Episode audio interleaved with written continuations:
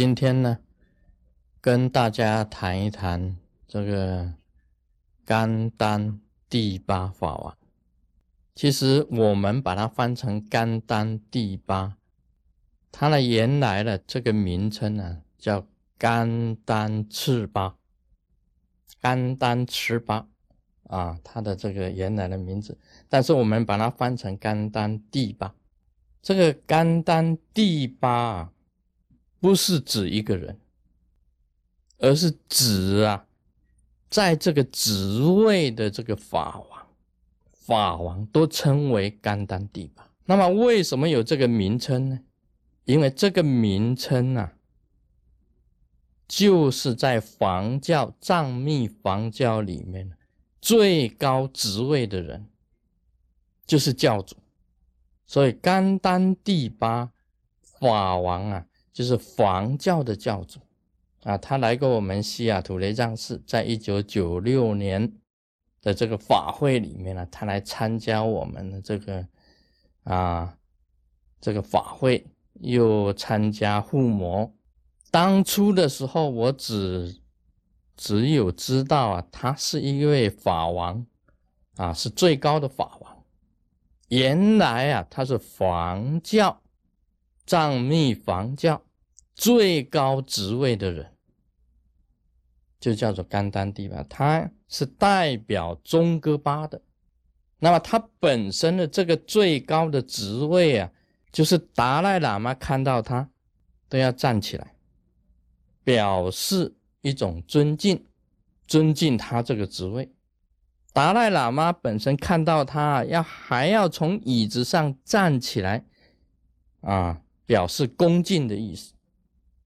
啊，这个很难得的，所以他的职位啊，这个甘丹第八法王的职位，在房教是第一人，跟达赖跟班禅喇嘛平起平坐，平起平坐的，因为他本身代表中哥巴。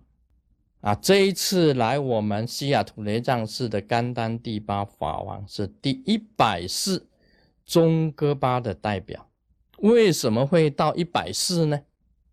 主要的原因是因为他是最老最老的元老，在黄教里面是最老资格的元老，年龄都很大才当上甘丹第八，大部分在位。都不会几年，有的在位当中就没有了，所以会传到一百世。那么他怎么样子去成就他这个法王的位置？其实也是在所有很多很多的喇嘛当中啊，进到三大寺，进去三大寺，去明白经典，在三大寺。离开三大寺的时候啊，他去考格西，得到格西的学最高格西的学位，以后呢，再进入上密院、下密院去学密教，在上密院跟下密院学习当中啊，跟很多的人一起做很多的职位，一直当到堪布。就是堪仁波切啊，堪仁波切就是住持，堪布就是住持上密院、下密院。那么在这当中啊，除了他们本来是喇嘛的，但是以后呢，一直在学习，考到格西最高的学位，又当上堪布住持，在这些职位的这个当中啊，一直往上升。升到了三大寺的住持，又进入最大的这个甘丹寺，甘丹寺的住持。甘丹寺一共有两个杂仓，杂仓就是邪院呢，就等于是两个院当中的住持。再由这两个院当中的住持啊，杂仓的最大杂仓的住持，两个当中选一个。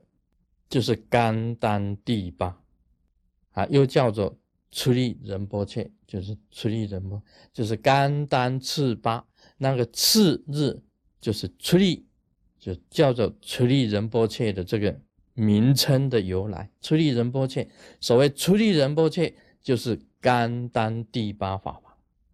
他是这个成就甘丹第八法王，这个不容易的。房教的教主啊，是轮流制的。黄教教主是轮流制，现在规定每任七年啊，seven years，每任七年。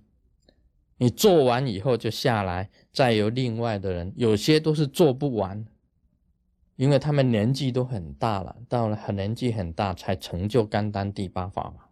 所以他这个要成就一个甘丹第八法王，是在这个千万喇嘛当中啊，一起在三大寺里面啊读书学习，到毕业考格西。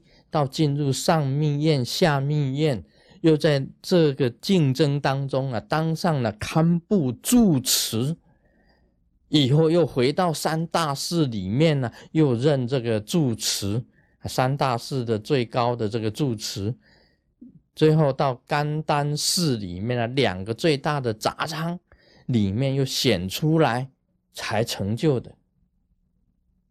所以这一段学习的过程时间很长，差不多当上甘丹第八法王的都是年纪很大的。那么这一百世的这个甘丹第八法王来我们这边的是所有的啊甘丹第八法王当中啊最年轻的啊，这个就是本身他们这个这个学习的过程。那么甘丹。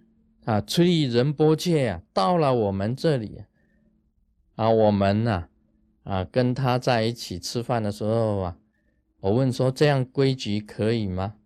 啊，那么他跟我讲，他说他没有讲什么，旁边的人就笑笑。我说没有关系啊，在我们这里一律平等。事实上是不可以的。另外，他出门呢一样打伞，就是。黄黄色的伞盖啊，薄伞，这个伞盖啊，随他走到哪里，伞盖就跟到哪里的，所以他的地位本身跟这个达赖喇嘛跟班禅平起平坐，所以到完了我们这里啊，他反而坐在师尊的旁边，啊，坐在坐在我的这个右手边，啊，吃饭的时候啊，他坐在我的旁边。然后我坐主位，他坐客位。那么走路的时候啊，也是师尊走在前面，他跟在后面。所以这个就是在本身来讲起来啊，啊是这样子的。那么他自己呀，把他自己的法王袍啊给了卢师尊，啊，把他自己穿了很久的法王袍，包括灵、杵、骨啊，他一切的法器啊。都给了师尊，这个黄教的哈藏密黄教的第一人啊，他的修持的成就不简单，他的果位啊，他的这个地位也不简单的。啊，今天讲到这里，Om Mani Padme Hum。